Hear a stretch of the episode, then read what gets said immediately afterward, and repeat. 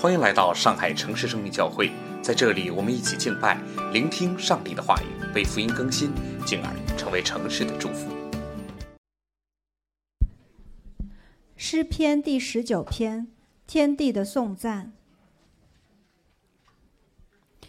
诸天述说神的荣耀，苍穹传扬他的手段。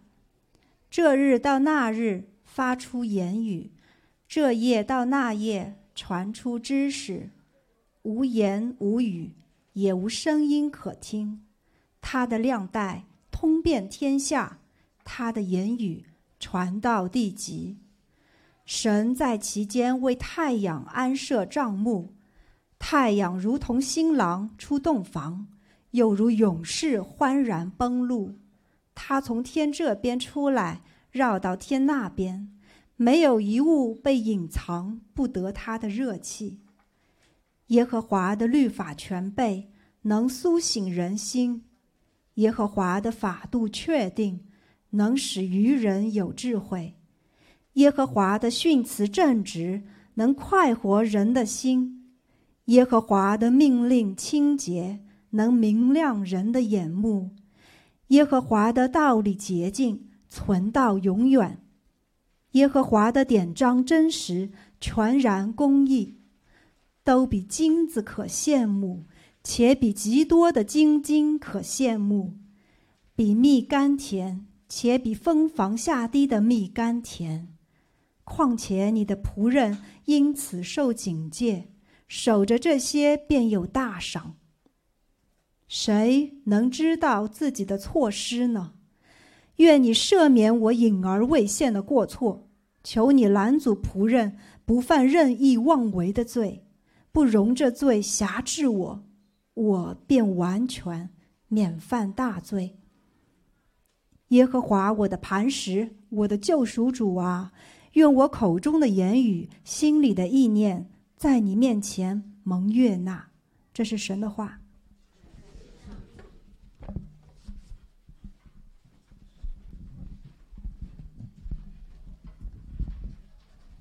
啊！再次欢迎各位弟兄姐妹，各位来听福音的新老朋友。今天我们要分享的经文，刚才姊妹念了，是诗篇的十九篇。英国文学家 C.S. 路易斯呢，称这首诗是诗篇当中最伟大的诗，文学史上最优秀的抒情诗。当然，这是 C.S. 路易斯的一个夸张的表达，文学家嘛哈。我想说，他表达的重点不是在说这首诗如何高于其他的诗篇。他是在表达这首诗所发出的对神的赞美之赞美之情，有着不可替代的意义。这首诗他将神创造之功的伟大，对人赐下圣经的恩典，以及作者个人性的情感完整的结合在一起。如果我们用严肃的神学眼光来审视这首诗的内容，你可以说它极其充分完整的涵盖了关于神和人非常重要的。神学议题，神的普遍恩典，神的特殊启示，神的救赎之功，人的悔改，人的回应。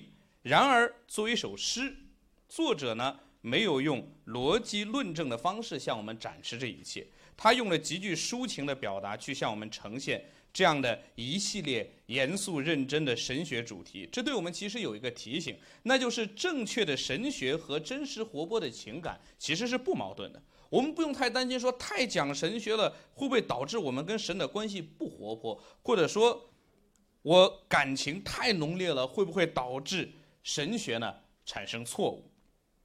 正确的神学会激发出我们真实活泼的情感，同样真实活泼的情感也会带领我们更加的来认识神。让我们来祷告，啊，天父，感谢你啊，感谢你创造宇宙万物，你借着你所创造的天地。创造的日月星辰、江河湖海等等的一切，用无声的言语向我们诉说着，让我们的良心和我们的理性都同证啊！这世界不是偶然发生的，有一位造物的主。同时，你也专门的啊，对我们，对我们已经犯罪堕落得罪你的人，却赐下了啊成文的话语《圣经》，来告诉我们，这创造天地的神。也是启示的神，他是怎样的神？照明我们心中的罪，指引我们走生命的道路。求你保守我们以下的时间，啊，愿你亲自的来带领这儿的每一个人，也带领我。愿你的话语亲自的被传讲，愿人心被改变，就来敬拜你。奉主耶稣基督的名祷告，阿门。好，我把今天的经文分为三段。首先呢，一至六节是神的创造，无声的言语；七到十一节呢是神成文的话语，也就是圣经；最后一部分十二到十四节是神是我的神，所以我可以向他呼求和回应。我们先看第一部分，神的创造，无声的言语，诸天诉说神的荣耀，穹苍传扬他的手段。这日到那日发出言语，这夜到那夜传出知识，无言无语，也无声音可听。我们看到大卫在这儿提到的言语啊，这个言语是从哪儿发出的？诸诸天穹苍是吧？这两个词呢，在创世纪一开篇的时候就被提出来了。起初神创造天地，这里的天地跟诸天是一个词。那么，在创世纪八节那里说，神称空气为天，这个空气英文用的是 expanse，和这首诗篇的穹苍是一个词，所以说穹苍也好，诸天也好，就是在说一个事儿，就是神所创造的天地，神所创造的天。大卫在这首诗的一开篇，先将我们拉回到神起初的创造，神所创造的天地在讲话。那么讲的内容是什么呢？讲的内容是。神的荣耀，具体一点说，就是神在他创造天地这项无比伟大神奇的作为当中显出的荣耀。打进教会那天起，可能我们都会听到这个词“荣耀”。什么是荣耀啊？什么是荣耀？我们前几天我们小组也在讨论、提到、分享的时候也提到过这个词。什么是荣耀？如果我们单独拿出“荣耀”这个词来，要给它下一个定义，好像还蛮困难的，因为这个词太抽象了。大卫呢也没有想用这种方式来让我们理解什么是荣耀，他让我们理解荣耀的方式是把荣耀放在神对于天地的创造当中来提出是有场景的，所以什么是荣耀，我们就从荣耀的展现去理解荣耀。当我们面对神创造的天地万物所惊叹的时候，文笔好的哈，文学家、诗人会写诗、写词、写写文章，然后呢，有人会写音乐。会绘画，或者像我们这些可能是干什么也不会的哈，我们会哇，然后愣住了。那让我们哇愣住的点，那我们可以说它就是神荣耀的表现。我们接着看经文：这日到那日发出言语，这夜到那夜传出知识，无言无语，也无声音可听。这句经文再读会让我们有点 有点 confuse。诗人一面说天地日夜发出言语，传出知识。然后又突然又说无言无语，那到底有没有言语呢？对吧？我一开始读的时候我也很懵，这到底是有还是没有呢？所以首先我们开头的时候提到说，这是一首诗歌，诗歌呢作为一种特别的文学题材，它有自己独特的表达方式。我们呢需要用读诗的方式去读诗，读论文的方式去读论文，对吧？我们不能用读赏析唐诗宋词的方式去读微积分，那也读不懂，也会读错。所以，如果我们用英文版的圣经来稍微帮助我们理解这句话，这句话的意思呢？英文版 ESV 版圣经说：“There is no speech, nor are there words whose voice is not heard。”就是没有听不见的声音，就是那个 whose 引导那个从句哈。大家回应一下英文的语法，那个从句，那个定语从句是用来修饰前面的 speech 和那个 words。所以直译过来就是说，没有能听得见声音的言语，或者再换一个方式表达，就是无声的言语，啊，无声的言语。这个文学表达方式，想必大家就可以研究、了解、理解了。也就是说，天地它在发出言语，它发出的是无声的言语。神所创造的大自然，正是用这样的一种无声言语的方式来传递神的知识和讯息，来证明神的存在。所以，当我们看到美丽的风景的时候，我们赞叹的是什么？可能我们从小的教育会让我们得出结论啊，地理课各种会告诉我们说，这是地质啊造型啊，地形地貌通过多少年什么方式侵蚀而成，怎么而成的？我们会说大自然是自然形成的，谈不上设计，都是巧合的堆砌。真的是巧合吗？真的是巧合吗？大自然是遵循着。自然的规律在运作的，是吧？我们学学学各种的自然学科，其实都是在学自然的规律。我们也知道大自然遵循着这个规律，所以我们赞叹的不是一个随机产生出来的美丽风景，而是一个基于自然规律产生的风景。自然规律从哪儿来呢？要问这个问题：谁创造了这个规律？是不是无序产生的？从逻辑上讲，如果绝对的无序是源头，绝对的无序哈，那无序是不会自发产生出有序的。我们听音乐、看剧啊、看各种展、看艺术作品会被感动，为什么？为什么？我们是被什么感动？我们是被构成这些艺术作品的最小。嗯，最小单位的那些物质元素所感动吗？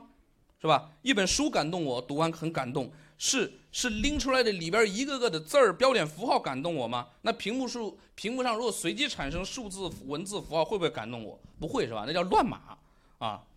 是作者通过自己的设计安排这些字符，他将自己的思想和情感赋予进去，然后我们读到了，所以被感动了，是有人设计的。同样一首音乐感动我们，也不是无序的音符自然的排列，是吧？无规律的声波，那叫噪音，也是作曲家按着乐理规则啊编排音符，赋予情感，写下这些曲子，我们产生共鸣，这才会感动我们。所以，当我们看到各样自然景观，日月星辰、江河湖海这些的时候，我们会感动，会惊叹。我们怎么能说这一切后面没有安排，纯无序、纯自发的产生的？之前说了，绝对的无序、绝对的随机不会产生有序。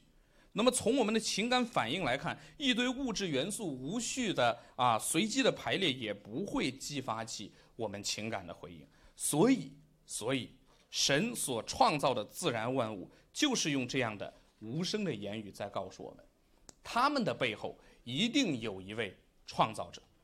那么接着看经文，接着诗人把视角从整个宇宙。拉近到太阳，呃，聚焦到太阳这个受造物上。太阳在这里被大卫比喻为出洞房的新郎勇士，啊，有活力，很欢欣，很高兴，东升西落，在神所创造的天地当中纵横驰骋，然后呢，将自己的光热覆盖到每一个受造物之上。太阳在这里是一个啊，我们可以说一个正面的形象，一个十分积极的形象。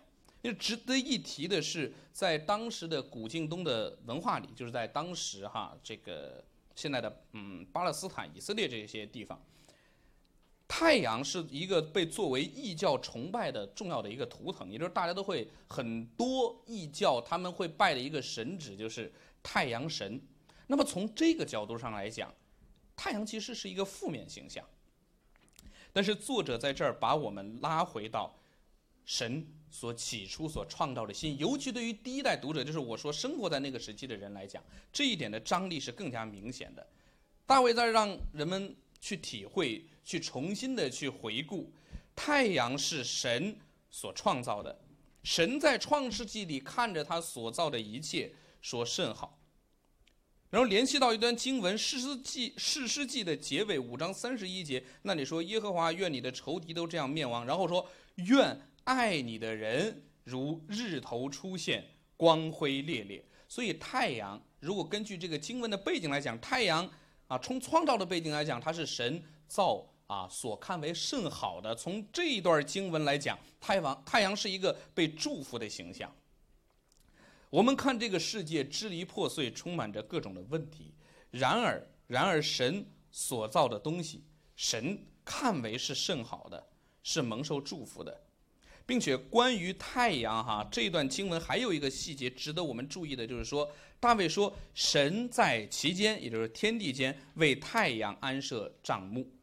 帐幕这个词呢啊跟会幕在希伯来原文里面是同一个词。会幕是什么？会幕什么？会幕是神的子民，就是当时的以色列人他们敬拜神的场所。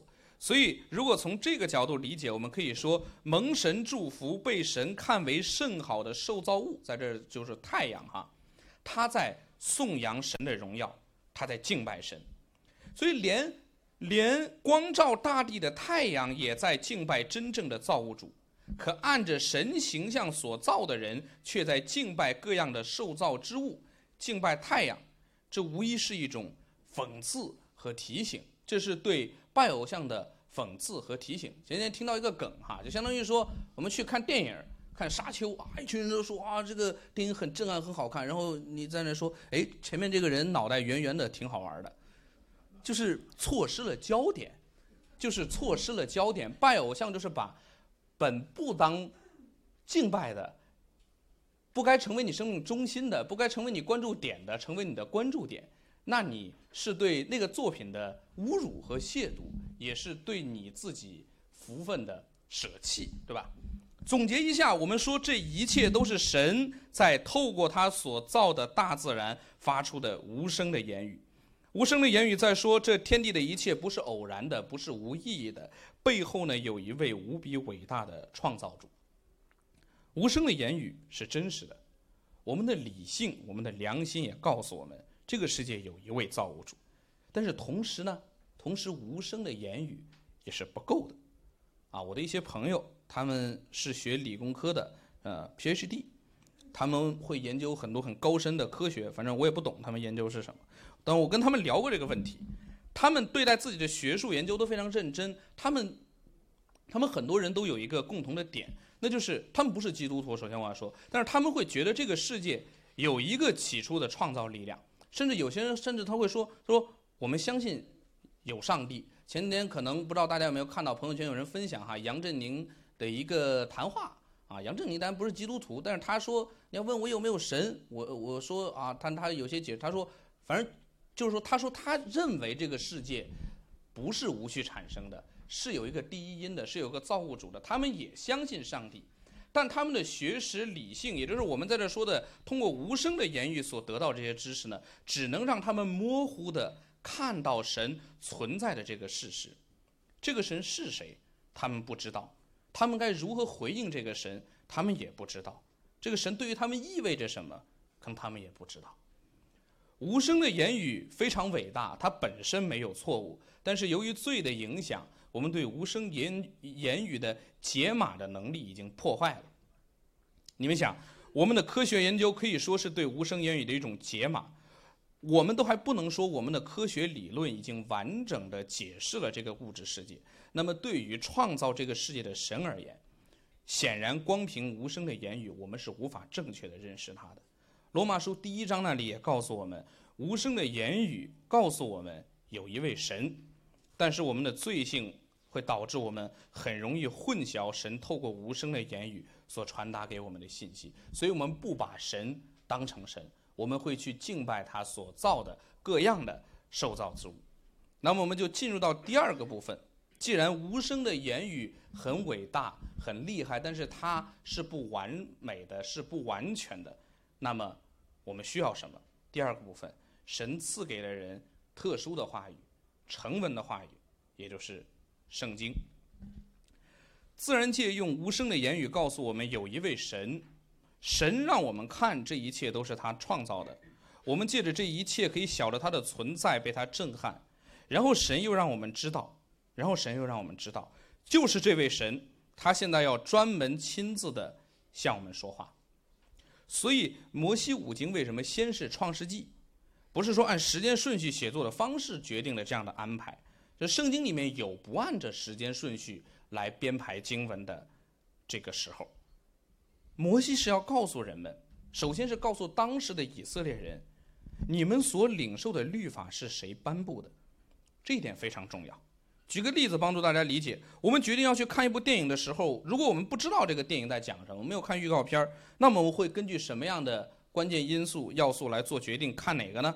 我们通常哈，通常会看。电影是谁拍的，谁演的？我们会根据导演之前导过什么电影，演员演过什么，质量水平如何去做决定，对吧？我们不会说随便挑一家电影院就进去就看。虽然说我们挑一家电影院离自己近啊，这是一个前置的条件，但挑完之后，我们还是要根据那些东西去做决定，还是要根据我们了解他是谁，然后去做决定。所以神在给以色列人颁布律法的时候也是这样。他没有说“咣”，然后降天书啊，就给以色列人，你们去读去守吧。神启示的方式不是这样的，他颁布律法的方式不是这样的。神带领以色列人经历十灾，带领他们呢亲自的过红海，去看红海是怎么打开的，怎么让你们过的，又让他们看红海是怎么合上的，怎样灭了埃及大军的，然后，然后神才向以色列人颁布律法。十诫一开篇的序言也是说：“我是耶和华带你们出埃及地的神。”神首先要告诉他们我是谁，我做过什么。神是创造天地的神，审判强盛的埃及军兵的神，拯救你们出埃及的神。所以他现在要向你们颁布律法，你们要不要守？啊，你们要不要信？回到我们今天的经文，大卫在七到九节用了耶和华的律法、耶和华的法度、训词、命令、道理、典章，啊，这么多词。我们呢，其实如果回到原文它的字的意思，我们可以把这些词呢就。不用去细细拆分啊，它们到底什么区别？我们可以把它们都看作是神成文的话语，就是圣经的近义词，就都是在说圣经。然后大卫在这首诗一开篇，就是在诗篇十九篇一开篇，他称呼神用的词，中文直接当然就翻译成神了哈。原文里面这个词其实是形容神的一个一个普通的用词，也就是说，所有的人哎对待那个创造天地的神，他们都会用这个词“神”去称呼他。但是第七节这儿开始，大卫用的称呼神的名字，他用了耶和华。我们不啊，以前可能我们一读就过了，神嘛，耶和华、上帝都是一个事儿，是吧？耶和华这个两个名字都是在说神，但含义是不一样的。耶和华这个名字，就就举个例子，对吧？比如说我叫徐维川，我下去楼下签到，然后保安也会看见徐维川，但他不知道徐维川是谁，是吧？只是一个名字，他是称呼的。但是如果有人哎叫我阿川或者叫我川哥，那说明他他可能是听过我自我介绍的，或者是这是有关系的。就不同的关系，不同的名字的用法，代表了两个人之间的关系。同样在这也是这个道理。耶和华这个名字是神专门告诉人，让人用来称呼他的。在出埃及记，神呢在荆棘火焰当中向摩西显现的时候，神啊，摩西问神说：“你的名字什么？我我该怎么称呼你？”在那里，神告诉摩西：“我是那自由拥有者。”英文 “I am who I am” 就是耶和华的意思，就是耶和华这个名字的意思。所以，耶和华是神向人启示的时候用的名字。用这个名字称呼神，代表自己是跟神有关系的。神创造的天地万物是奇妙伟大的。那耶和华颁布的律法是怎样的呢？那创造天地万物的神，现在给我创造天地万物的神很伟大，跟我有什么关系呢？他那么大啊，那么伟大，我知道他很伟大存在，跟我有什么关系？大卫告诉我们，神向我们颁布了律法，并且亲自的用这个词称呼神，就更加加强了。神是我们有关系的神，神是向我们启示的神。我们先来看一组词，形容啊，就是大卫用来形容神的话语，圣经的。他说：“耶和华的话语是全备的、确定的、正直的、清洁的、公义的。全备呢，表示健全完整，也就是说，圣经是无谬无误的，是没有错误的，绝对无谬无误的。”确定呢？确定这个词哈，表示的是圣经是值得相信的，是可信的。然后正直，正直这个词什么意思？正直这个词字面上的意义就是尺子，就是一把尺子，是用来测量用的工具。我们评判一个东西需要依据一个标准，那这说是正直的是什么意思呢？这里是他告诉我们，神的话语是那个终极评判的标准。可能会有朋友说，这样的提法是不是太武断了？尤其在现代社会，哈，我们讲究相对，我们不能太武断。你怎么能说一个东西是绝对的标准呢？你这不是抬高自己，贬低其他的吗？那如果没有绝对的标准，如果没有绝绝对的标准，那其实就是没有标准。因为如果都是相对，那就是没有标准。我们人。不管是不是基督徒，都是在准则规范的约束下行动的，对吗？如果一个社会没有共同的标准，每个人自己就是自己的标准，那这样的社会是很可怕的。不用解释，大家都知道是非常可怕的。强行定一个错误的标准，让别人去接受，这个很可怕。但是没有标准更可怕。所以我们需要的是什么？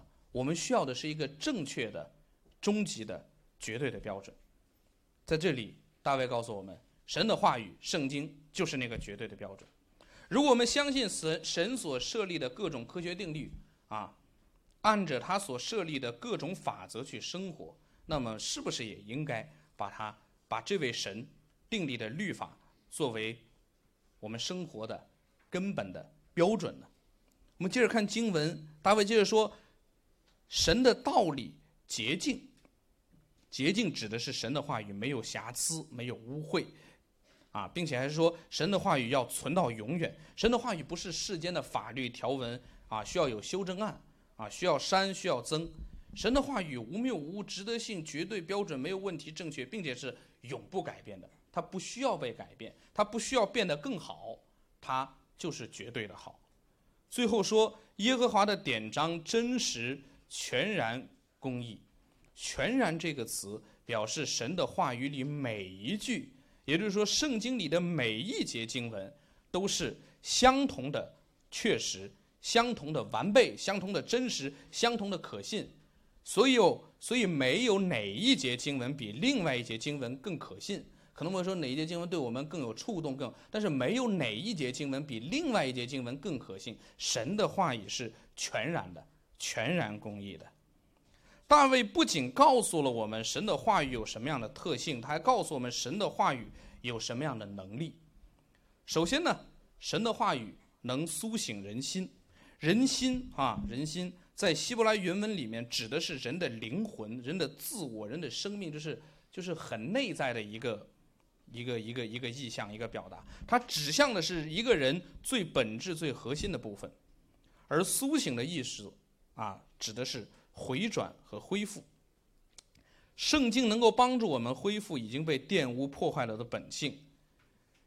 接下来的这些词哈，能使愚人有智慧，能快活人心，能明亮人的眼目。其实呢，其实都有一个共同的点，就是它都指向我们的里边儿大卫在提醒我们，大卫在提醒我们，圣经要帮助我们要面对要解决的首先的问题，首要的问题是我们里面的。邻里的问题，整个堕落的世界，我们的生活当中都充满了各种具体的问题。我们的行为呢，需要被具体的去指导、去被规范。圣经也确实给了我们这些原则，但是这一切都是建立在里边被改变、被恢复的基础上。里面没有改变，外面的改变就都是虚假的、暂时的、治标不治本的。这也说明了。圣经的新旧约是一致的啊，我们以前可能听过这样的说法，所以不是说新约是讲信心、讲里边的改变，旧约呢讲行为、讲律法，这就是旧约。诗篇就是旧约，对吧？大卫在这也强调，非常强调神的话语对我们内心的功用。箴言说，一切的你当保守你的心，因为一切的果效都是由你的心发出的。圣经告诉我们，人的堕落虽然会表现到具体的行为上。我们通过我们的观察看这个世界，也知道堕落有各种各样具体的表现，但是病根儿是在里面。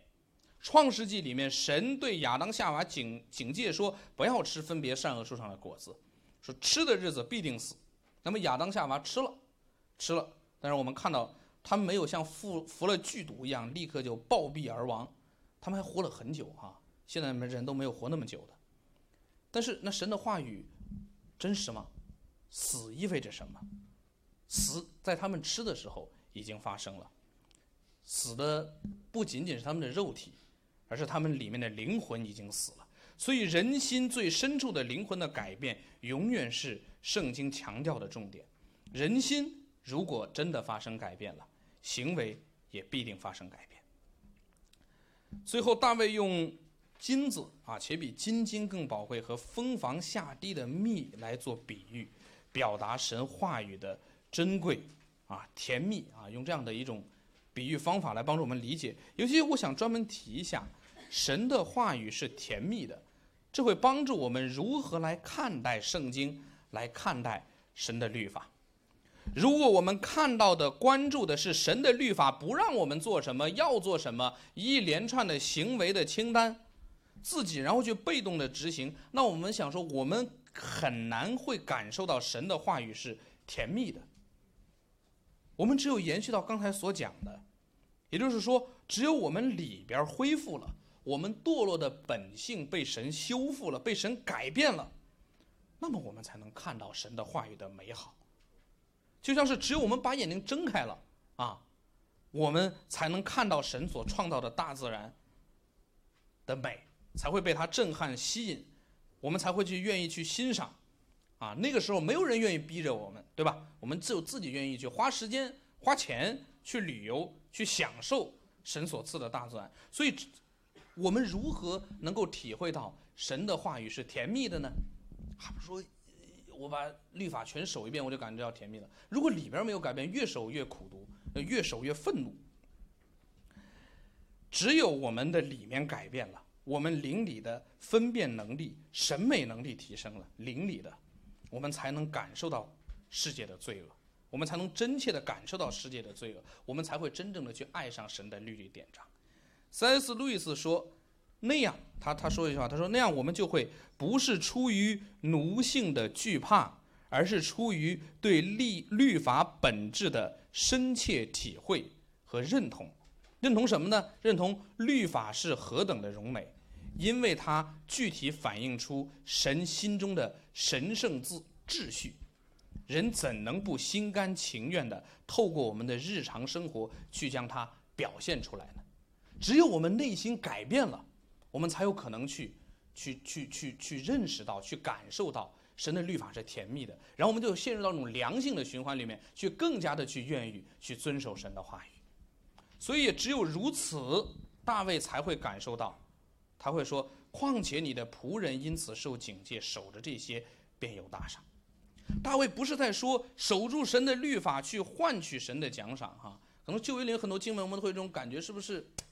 就经常会说嘛，什么什么是蒙祝福的？我们是不是用我们的行为去换取神的奖赏？不是的，大卫的意思是在说，基于内心的改变，我们喜爱上神的律法，甘心去遵守，这本身，这本身。就是神的奖赏。神的话语很好，我们的内心也需要改变。那么我们怎么改变？啊，有一本书，有一个培训课程，就叫《人如何改变》哈。我们只要诚实的看看自己，就知道人真的很艰难改变。人如果能够很艰难的改变，大卫也就不用写这么多了。大卫讲完这么多道理之后，让我们照着去做就好了，也就不会有那本书叫《人如何改变》了，是吧？不是这样的。不是这样的，大卫自己也认识到他自己就很难改变，所以才有了后面十二到十四节的这些经文，也就是大卫的祷告和呼求。在正式讲这这些经文之前，我想给大家分享一下我这次准备讲到的历程。我开始准备把这段放在开头的，待待会儿我会讲为什么没有放在开头。我在准备这次讲到的时候呢，一开始就发现哈，知道这篇一开始。知识问我诗篇选一篇，啊，我看哪篇最远，拖延症了，选最远的一篇。然后一看那篇，哎，好多话都念过哈，然后应该挺好讲的。但是就是 naive 啊，too young too simple。这篇诗篇没有具体的历史背景，我们不知道大卫在什么样的境况下写出来的，对吧？只是上次讲诗篇嘛，他还用了萨姆耳记，我也没有萨姆耳记可以用，我不知道是发生在什么时候。然后很多经文呢。特别的有名，啊，很多的时候讲解经文最怕的就是这种，好像很熟悉，但是往深了挖不知道怎么挖。天天大家念啊，朋友圈里边大家发的经文卡片都用的经文，那种经文往往最难讲了。关键是，关键是还有个问题，就是我已经有相当一段时间意识到了自己的状态很差，尤其是属灵的状态很差。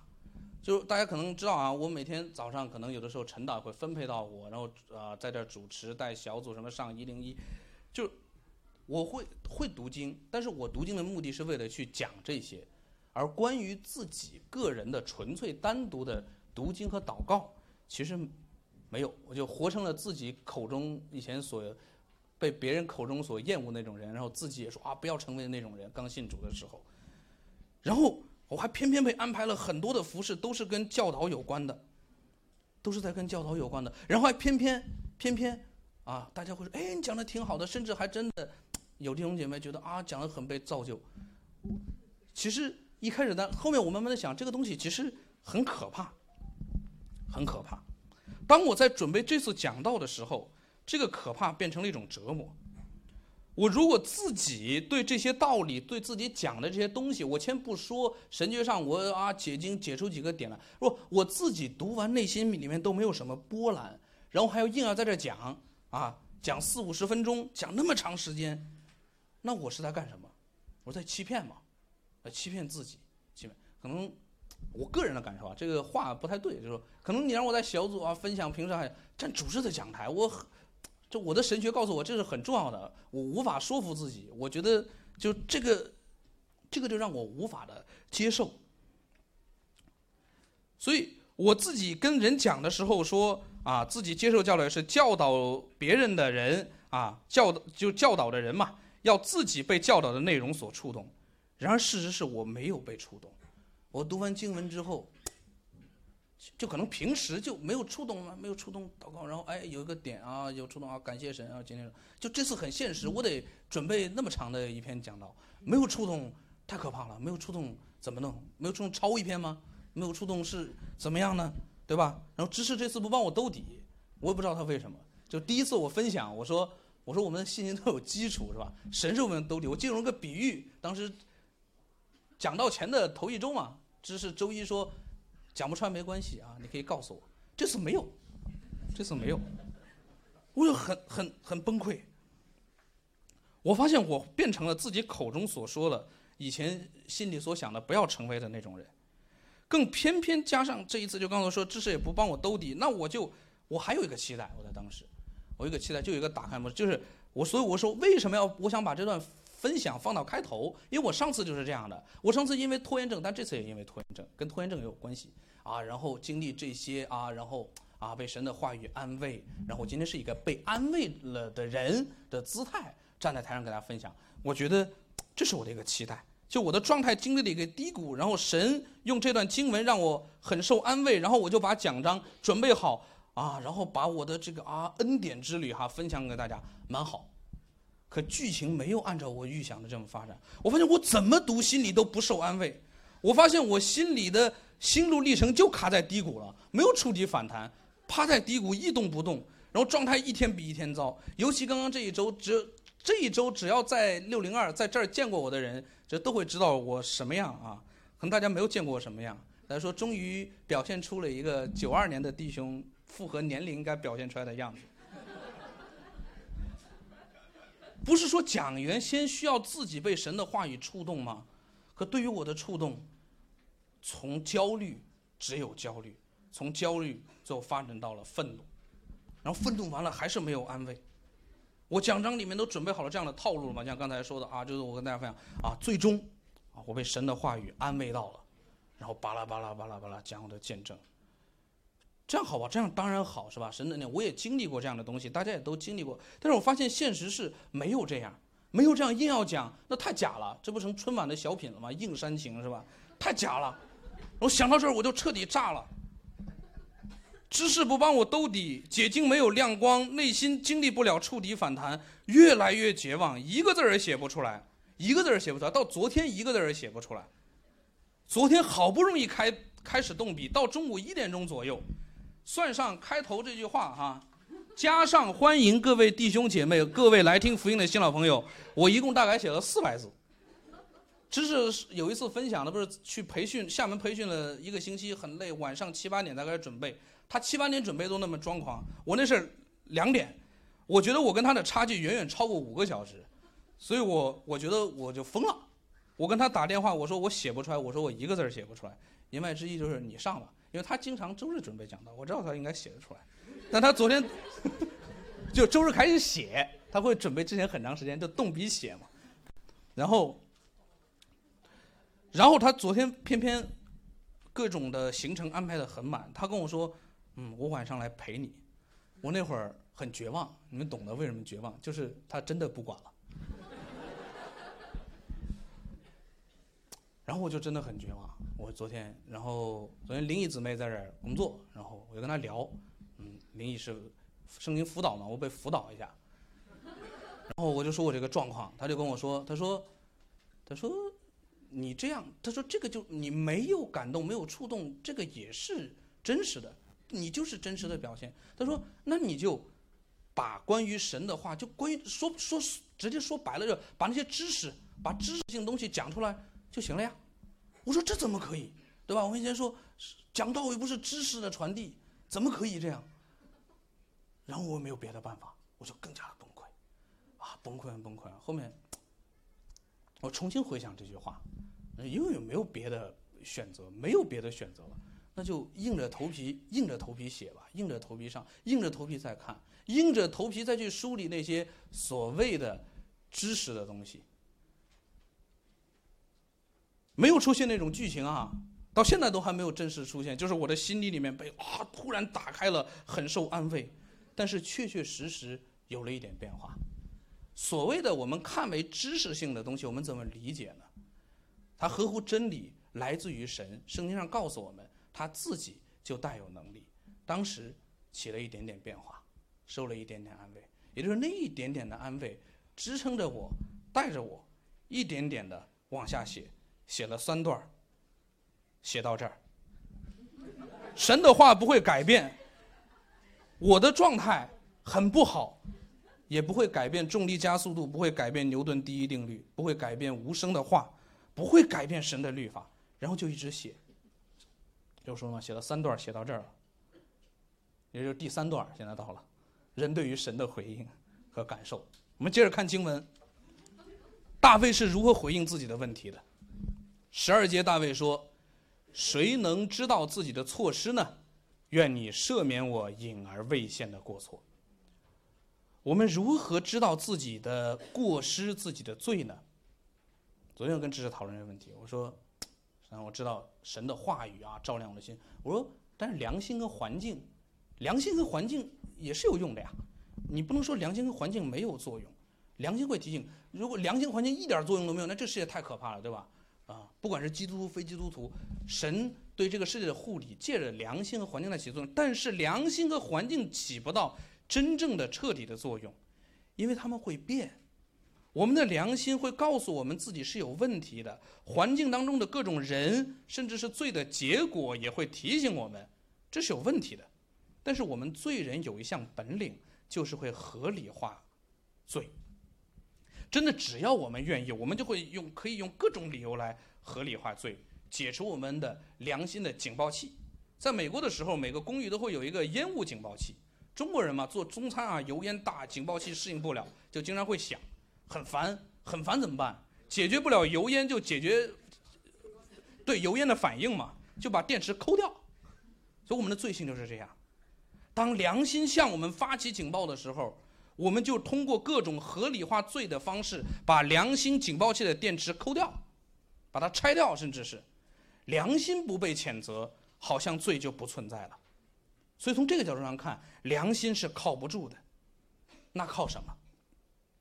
靠圣灵借着他启示的律法，也就是圣经，在我们的心里动工，来提醒我们。大卫自己非常清楚的知道知道这一点，所以呢，他会谦卑地来到神的面前，向神祈求，求神提醒他的罪。他需要神的提醒，他还需要神的赦免，因为他非常清楚地知道自己罪人的本相就是需要不断地被提醒，然后他还是会不断地犯罪，然后他还是需要神。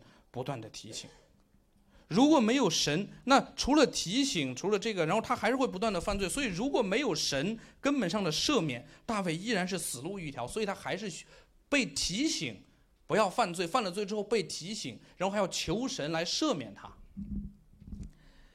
接着大卫说：“求你拦阻仆人不犯任意妄为的罪，不容罪辖制我。”这是大卫，我们用个神学的术语表达，就是大卫对于自己成圣的一个祈求。基督教的信仰绝对不是说，可能大家有会听过有这样的说法，就是说赦罪救赎啊，靠耶稣基督的宝血，全然靠耶稣基督的宝血，靠神的能力，完全靠神成圣，靠自己，靠自己努力，不是这样的。我们从大卫的这句祈求当中呢，看到成圣不犯罪是需要外力的。是需要大力大卫去祈求的，靠自己是没有用的。这个最根本的外力，大卫所祈求的就是神。神借着他的话语在我们心里做工，也借着我们身边的弟兄姐妹、牧者、教会各种的环境，将我们一次次的从最终拉出来，然后大卫说：“我便完全免犯大罪。”哎，第一次读到这个“完全”，人怎么会完全呢？是吧？人都是罪人，除了耶稣基督以外，没有一个义人。人怎么会完全？完全这个词怎么理解？圣经里也说，基督徒要成为完全。但我们知道，我们在世的日子受到罪的影响，我们怎么可能做到真正的完全呢？完全是一个延续性的动作，不是一刻发生就就成了。它是一个延续性的动作。我们终其一生都在一个进入完全的过程当中。因着耶稣基督的拯救，我们被披上基督的公义，我们的身份被改变了。这是大卫和我们能够得以完全的前提。在这个前提下，大卫才能够做这样的祷告：说我变完全。行为上，大卫和我们都不完全。然而，事实是我们的身份上完全了，行为上，也就在不断的完全的这个过程当中。我们终其一生，就是在走向这么一个完全的道路上。最后，基于对神的认识、对自己的认识、对神恩典的确认，大卫才能做出这样的宣告：“耶和华，我的磐石，我的救赎主啊，愿我口中的言语、心里的意念，在你面前蒙悦纳。”我们总结一下今天的经文：浩瀚的宇宙、神奇的大自然，向我们发出无声的言语。他们用神在他们身上彰显的荣耀提醒我们，他们的背后是有一位造物主的。而这位造物主、这位神，也居然专门的向人说话，专门的向人说话，不是跟别人说话我们听见了，而是专门的向我们说话。他赐给我们确定的成文的话语，就是圣经，来帮助我们更加的认识他。更关键的是，他将罪人得救的信息完整的借着圣经赐给我们，让我们知道我们是因着他爱子耶稣基督的宝血得救的，让我们能够知道如何得救，让我们能够得救。并不仅如此，他还随时与我们同行，带领我们走成圣的道路，也就是大卫说的，带领我们进入真正的完全。回到我刚才的个人分享。我在准备讲座当中遇见的问题和挣扎，坦言此时此刻，我们的我的心里也没有完全经历到，啊，之前情节设计当中的那样完全的释放。但既然神创造的自然定律不改变，他的话语几千年也没有改变，我对他可以有信心。前几天有一段经文，嗯，安慰到我，虽然没有完全的让我安慰到我。菲利比书一章六节，保罗说：“我深信，那在那在你们心里动了善功的，必成全这功，直到耶稣基督的日子。”我们如果相信神在我们心里动了善功，动过善功，保罗说：“那我们就可以相信，他不会让我，他不会在我们身上，而让在我们身上他开启的善功成为烂尾工程。”虽然我们很糟糕，环境多变，我们糟糕的状况没有改变，环境没有改变，甚至我们的内心可能也还没有明显的改变。但是圣经告诉我们，神他将会完成他过去在我们身上所开启的美好而伟大的工程。